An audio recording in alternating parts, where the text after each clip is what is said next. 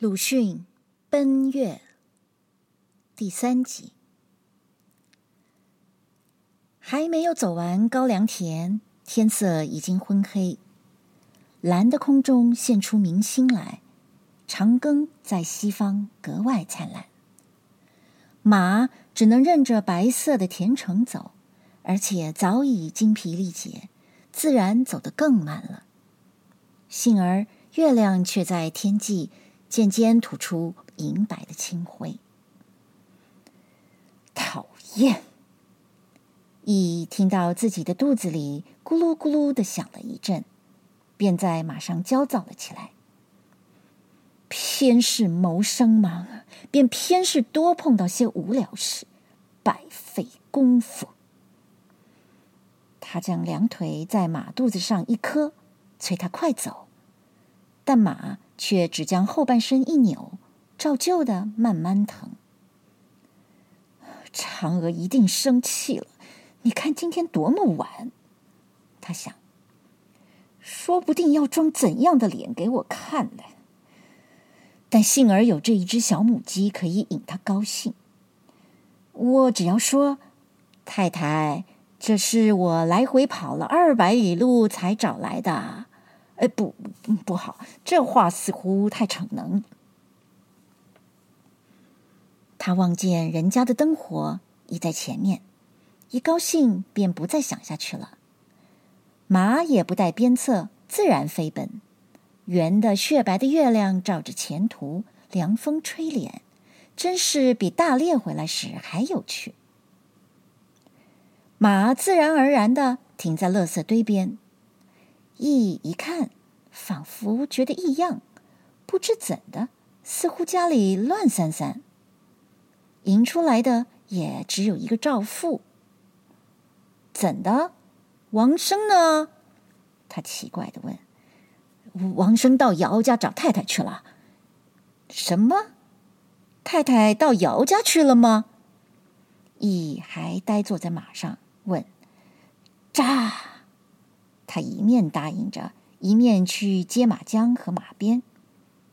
羿这才爬下马来，跨进门，想了一想，又回过头去问道：“不是等不迭了，自己上饭馆去了吗？”“这三个饭馆，小的都去问过了，没有在。”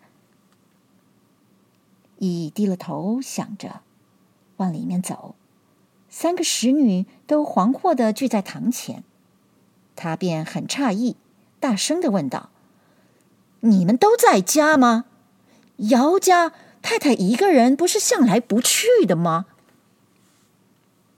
他们不回答，只看看他的脸，便来给他解下弓带和箭壶和装着小母鸡的网兜。乙忽然心惊肉跳起来。觉得嫦娥是因为气愤寻了短见了，便叫女更去叫赵妇来，要他到后园的池里、树上去看一遍。但他一跨进房，便知道这推测是不确的了。房里也很乱，衣箱是开着，向床里一看，首先就看出失少了首饰箱。他这时正如头上淋了一盆冷水，金珠自然不算什么，然而那道士送给他的仙药也就放在这首饰箱里的。羿转了两个圆圈，才看见王生站在门外面。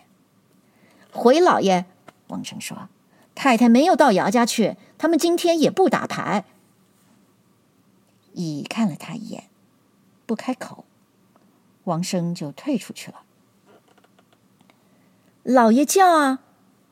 赵富上来问。羿将头一摇，又用手一挥，叫他也退出去。羿又在房里转了几个圈子，走到堂前坐下，仰头看着对面壁上的铜弓、铜矢、卢弓、卢矢、弩机、长剑、短剑。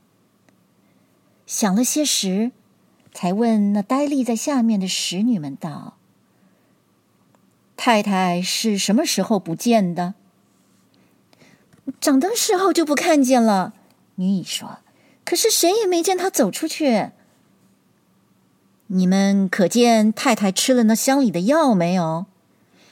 那倒没有见，但她下午要我倒水喝是有的。”乙急得站了起来，他似乎觉得自己一个人被留在地上了。你们看见有什么向天上飞升的吗？他问。哦，女星想了一想，大悟似的说：“我点了灯出去的时候，的确看见一个黑影儿向这边飞去的，但我那时万想不到是太太。”于是他的脸色苍白了。一定是了。乙在膝上一拍。即刻站起，走出屋外去，回头问着女星道：“那边？”女星用手一指，她跟着看去时，只见那边是一轮雪白的圆月挂在空中，其中还隐约现出楼台、树木。当她还是孩子时候，祖母讲给他听的月宫中的美景。他依稀记得起来了。他对着浮游在碧海里似的月亮，觉得自己的身子非常沉重。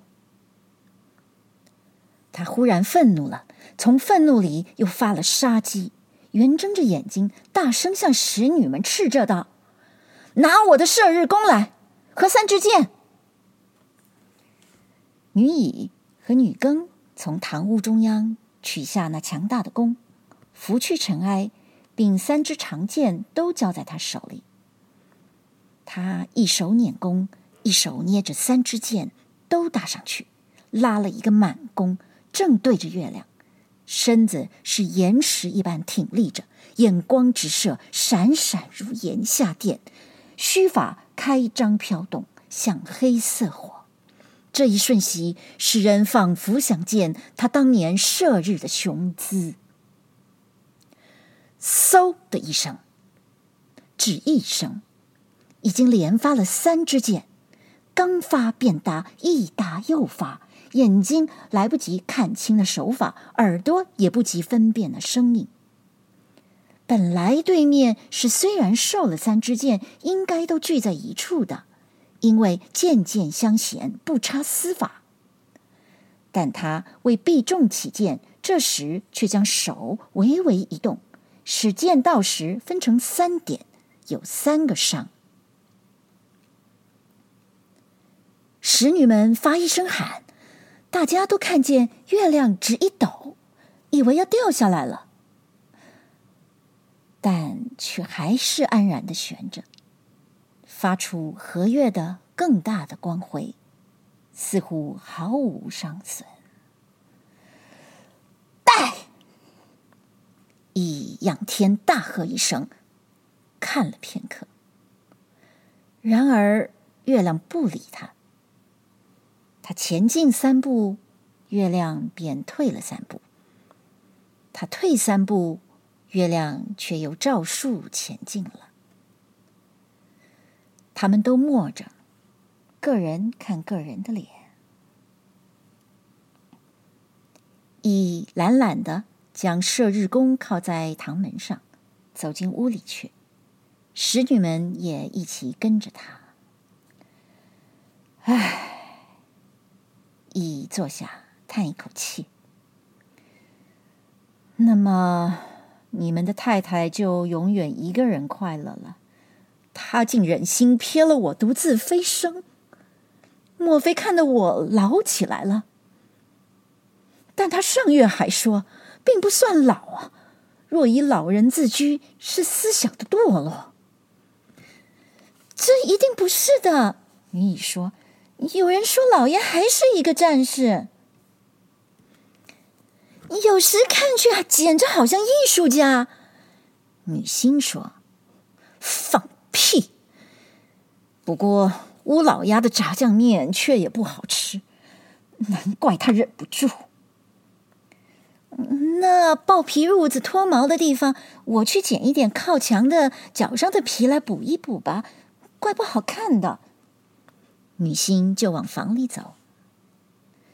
且慢，羿说着，想了一想，那倒不忙，我实在饿极了，还是赶快去做一盘辣子鸡，烙五斤饼来，给我吃了好睡觉。